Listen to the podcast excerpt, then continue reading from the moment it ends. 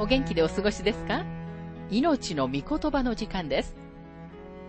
この番組は世界110カ国語に翻訳され、1967年から40年以上にわたって愛され続けている J. バーノン・マギー神学博士によるラジオ番組スルー・ザ・バイブルをもとに日本語訳されたものです。旧新約聖書66巻の学びからダニエル書の学びを続けてお送りしております。今日の聖書の箇所はダニエル書2章1節から13節です。お話はラジオ牧師福田博之さんです。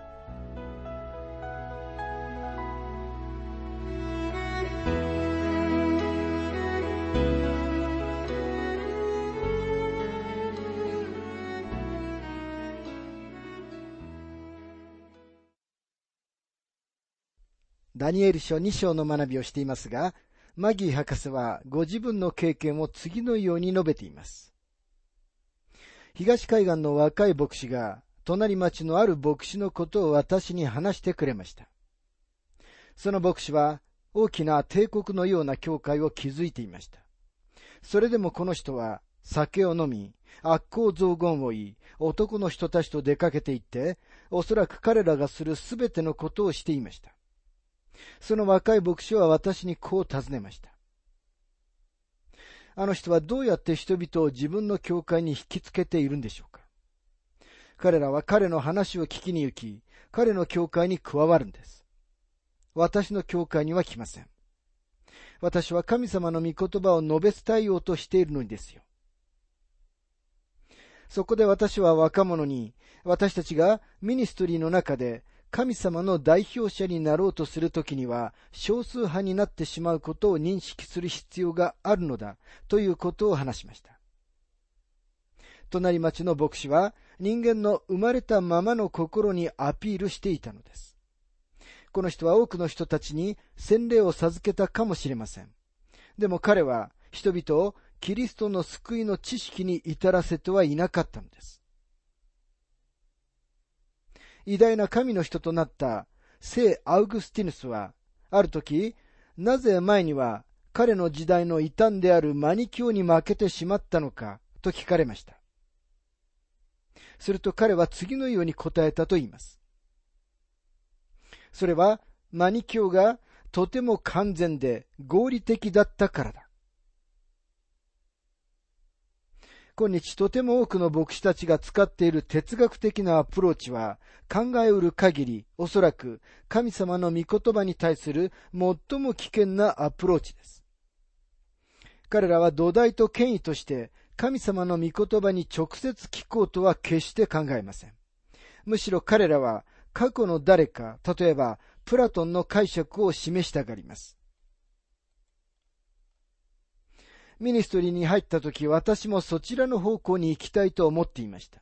なぜならその方が人々を引きつけ、私がどれほど頭が良いかを示すことになるからです。しかしありがたいことに私は、結果がどうなろうと、単純に聖書を教えるという軌道に私を乗せてくれた二人の人たちの援助と影響のもとに入りました。神様の御言葉の全体を学ぶことはとても重要です。ですからこの部分は私たちにとって大切な箇所なのです。ダニエル書2章の一節ネブカデネザルの治世の第2年に、ネブカデネザルはいくつかの夢を見、そのために心が騒ぎ、眠れなかった。高い地位に上げられ、褒めそやされているネブカデネザルは、おそらくこの時、自分のリーダーシップのもとにできた、この偉大な帝国について心配していたのだろうと思います。実際のところバビロンは、世界最初の偉大で世界的な帝国でした。ネブカデネザルは、エジプトができなかったことを成し遂げたのです。なぜなら、エジプトは完全な独立国だったからです。パロが過去に行った最大の間違いは、ナイル川を離れたことでした。そこに留まりさえすれば、彼は守られていました。自分の周りには誰にも破ることのできない砂漠という壁があったからです。パロがしなければならなかったことはただ一つ、ナイル川を守ることでした。ナイル川はエジプトへの唯一の入り口でした。エジプト人は外に手を伸ばそうとし始めはしましたが、世界帝国と呼ぶようなものには一度もなりませんでした。それでも彼らは他にないほどの影響を世界に与えました。ところがこの人物、ネブカデネザルは、はじめは取るに足りない族長で、いくつかの部族を統一しました。その後、アッシリア帝国を征服し、それからシリアを征服し、そして前進し続けていました。彼はエジプト人たちをも支配下に置いたのです。ギリシャ人たちも彼に抵抗することはできなかったでしょうが、ネブカデネザルはギリシャの方向に動こうという努力はしませんでした。その必要はなかったのです。なんなら彼は実際にその時に知られていた世界中を支配していたからです。ネブカデネザルはこのことを受講しなければなりませんでした。受講した時、彼は自分の手の内に世界的な帝国があることに気づいたのです。ライオンを尻尾で捕まえるというような古い言い回しのようなものです。そのまま捕まっていることもできないし、話してしまうこともできないというわけです。ネブカデネザルはそのような立場にいました。そして神様はその時に彼に語りかけられたんです。この人は自分が立て上げたこの偉大な帝国の将来を思って眠りの中で心が騒ぎました。この帝国は一体最後はどのようになるのだろうというわけです。ダニエル書2章の2節そこで王は、呪法師、呪文師、呪術者、カルデア人を呼び寄せて、王のためにその夢を解き明かすように命じた。彼らが来て王の前に立つと、ネブカデネザルは彼のすべての賢者たちを呼び寄せました。これらの人々は、ダニエルや彼の友人たちと同じように特別な訓練を受けていました。彼らはこの会議に呼び出された年寄りたちでした。言い換えれば、王が自分の内閣を招集したというわけです。この賢者たちは素晴らしい知性を持ち、よく学んだ人々でした。確かに彼らは多くの迷信と異教の概念を持っていましたが、私たちは今日、そこからどれくらい進歩したというのでしょうか？現代の哲学博士たちは、異教的で聖書を無視して、先生術や過去の文明的な人々に拒絶された実に様々な迷信を教えているのです。ですからバビロンの賢者たちを見下さないでください。彼らは私たちの時代の哲学博士たちや神学博士たちの一部と同じように賢かったのです。彼らは王のユニークな命令を聞くために王の面前に連れて来られたのです。ダニエル書2章の3節王は彼らに言った。私は夢を見たが、その夢を解きたくて、私の心は騒いでいる。王は自分が一風変わった夢を見たことを説明します。彼はその夢には何か深い意義があると信じています。ご覧のように神様は彼に何か大切なことを伝えようとはっきり示されましたが、彼は自分の暗闇の中でそれが何なのかをわからなかったのです。4節カルデア人たちは王に告げていった。アラム語で、王よ、永遠に生きられますように。どうぞその夢をしもべたちにお話しください。そうすれば私たちはその解き明かしをいたしましょう。カルデア人たちは王に告げていった。アラム語で王よ、永遠に生きられますようにと書かれています。彼らはそのようにして王におべっかを使いました。4節で言われている通り、ダニエル書のこの場面で、ヘブル語からアラム語、つまり古代シリア語に変化するということに注目するのは重要なことです。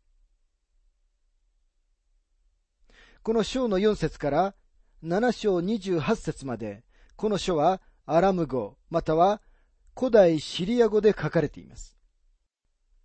アラム語は宮廷用の言葉であり、この時代の外交上の言葉でした。違法人の言葉、世界の言葉だったのです。この変化の意義はなかなかすごいものです。神様は今、ご自分の民だけではなく、世界に向かって語りかけておられます。イスラエルはバビロン捕囚に行きました。神様はダビデの家系から王の尺を取られ、違法人の手にお渡しになりました。王の尺は神様がそれを取り返させる日まで違法人の手に置かれます。その時には釘跡のある御手が王の尺を取り返されます。なぜなら、イエス様がご支配されることが神様のご意志であるからです。ここでの主題は世界的な王国です。神様の御言葉が何か地域的な神に限られ、聖書にはとても限界があるという見解は全く間違っています。もし注意深く調べるなら、神様は世界的な王国を念頭に置いておられるということを発見します。詩編89編の27節の中で、神様はご自分がダビデと結ばれた契約のことを語っておられます。そこにはこのように書かれています。私もまた、彼を私の長子とし、地の王たちのうちの最も高いものとしよう。それから同じ詩篇の34節から37節で神様は言われます。私は私の契約を破らない。唇から出たことを私は変えない。私はかつて我が性によって誓った。私は決してダビデに偽りを言わない。彼の子孫は常しえまでも続き、彼の王座は太陽のように私の前にあろう。それは月のように常しえに固く立てられる。雲の中の証人は真実である。言い換えれば、神様は次のように言っておられるのです。もしあなたが外に出て、太陽が天から消え去り、夜に月が出ていないのを見たなら、その時にはあなたは私が心を変えたことを知るだろう。でもあなたが太陽と月とを目にする限り、私が私の王をこの地上に立てることを知るだろう。私たちは今、世界的なことについて話しているのであって、何か地域的な状況について話しているのではありません。ここで語られているのは、最初の偉大な世界的支配者についてのことであり、ここでの言葉は、この当時の世界で使われていた言葉なのです。ダニエル書2章の5節王は答えてカルデア人たちに言った。私の言うことに間違いはない。もしあなた方がその夢とその解き明かしとを私に知らせることができなければ、あなた方の手足を切り離せ。あなた方の家を滅ぼしてゴミの山とさせる。これはかなり極端な裁きではありますが、王が何を欲しているのかはお分かりになると思います。率直に言って、翻訳の過失によって、この説は王が自分の夢を忘れてしまったかのような印象を与えています。英語訳では、王の最初の一言が、物事が私から消えてしまった。つまり、私は自分の夢を忘れてしまったというように訳されています。しかし王は夢を忘れてしまったのではありません。彼は夢を知っており、その夢の重要さを感じて、それを賢者たちに暴くことを拒否しました。王はその夢の正しい解釈を知りたかったのです。1901年のアメリカンスタンダード版は、欄外に、言葉は私から出て行ったと訳しています。言い換えれば、ネブカデネザルは、この人々に、私は自分が宣言している裁きについて心を変えることはない。夢を語ってくださいと私に請うのはやめなさい。私は語らない。もし私がお前たちの解釈に耳を語るべきであるのなら、お前たちが私の夢を言い当てなさいと言っているのです。バークレー版もこの時点で役に立つ翻訳を載せています。王はカルディア人たちに答えた。私が語っていることは本気だ。もしあなた方が私に夢とその夢が何を意味するかを語らないなら、あなた方の手足は引きちぎられ、あなた方の家は破壊される。この翻訳は本当に和らげられていますが、それでも罰は法外で極端です。ネブカデネザルはこの人々に恐怖を与えています。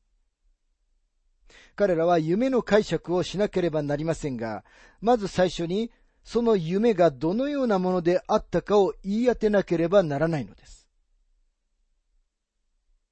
ダニエル書2章の6節しかしもし夢と解き明かしとを知らせたら、贈り物と報酬と大きな光栄とを私から受けよう。だから夢と解き明かしとを私に知らせよ。厳しい裁きとは別に、ネブカデネザルは気前が良く、情け深くあることもできました。これから見ていくように、この人物は大いに自分の感情に支配されていました。ネブカデネザルは彼らに言います。もしあなた方が私に正しい解釈をしてみせるなら、私はあなた方に豊かな報酬を与えよう。七節彼らは再び答えていった。王よ、しもべたちにその夢をお話しください。そうすれば解き明かしてご覧に入れます。賢者たちは自分たちの危険な状態に気づき、もう一度注意深く王が夢を教えてくれれば自分たちも解釈を提供しますと言います。ダニエル書2章の8節王は答えて言った。私にははっきり分かっている。あなた方は私の言うことに間違いはないのを見てとって、時を稼ごうとしているのだ。王は言います。あなた方は私が本気なのを理解してごまかそうとしている。あなた方は時間稼ぎがしたいのだ。バークレー版はこの説を次のようにはっきりさせています。王は答えた。私には明白にわかる。あなた方は時間を稼ごうとしている。なぜなら死刑があなたを待っていることを知っているからだ。これは翻訳をちょっと勝手に変えている向きもありますが、これが実際の意味なんです。9節もしあなた方がその夢を私に知らせないなら、あなた方への判決はただ一つ。あなた方は時が移り変わるまで、偽りと欺きの言葉を私の前に述べようと決めてかかっている。だからどんな夢かを私に話せ。そうすれば、あなた方がその解き明かしを私に示せるかどうか、私にわかるだろう。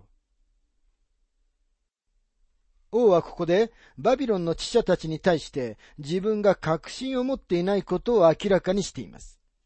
ちょうどバールの預言者たちがアハブを失望させたように、おそらく彼らが前の任務で失敗したのではないかと思います。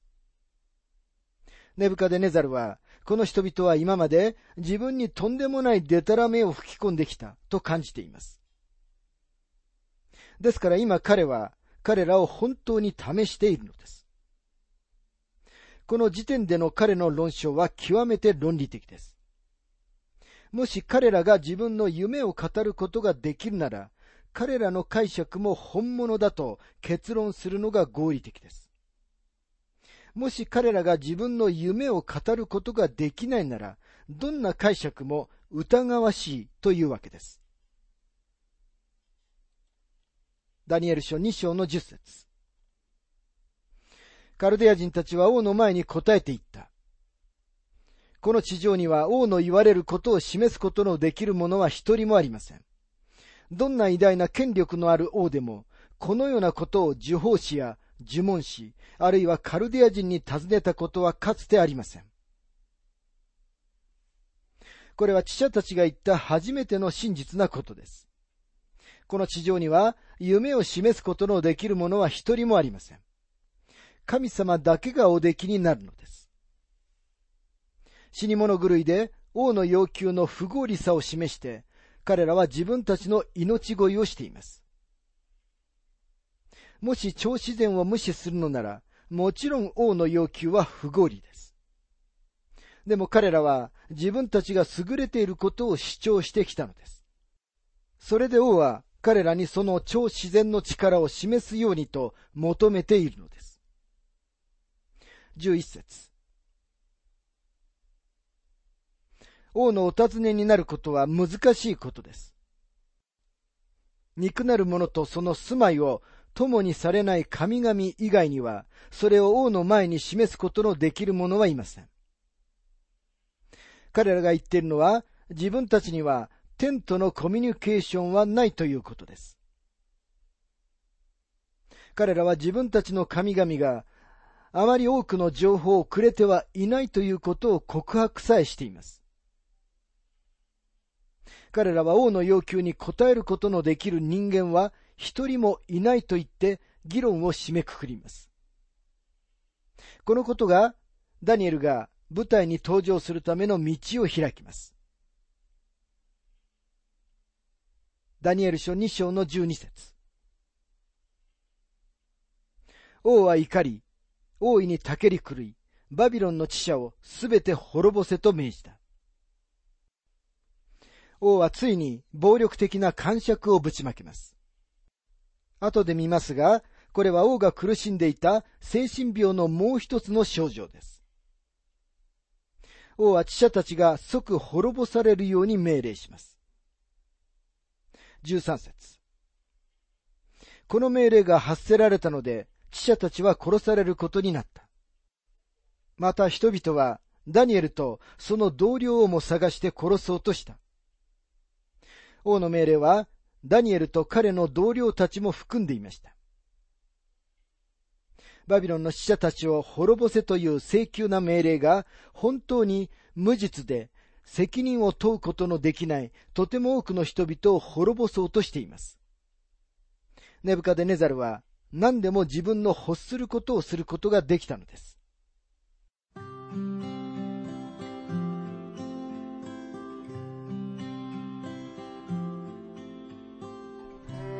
命の御言葉お楽しみいただけましたでしょうか？今回は、ネブカデネザルの夢というテーマで、ダニエル書2章1節から13節をお届けしました。お話は、ラジオ牧師、福田博之さんでした。なお、番組では、あなたからのご意見、ご感想、また聖書に関するご質問をお待ちしております。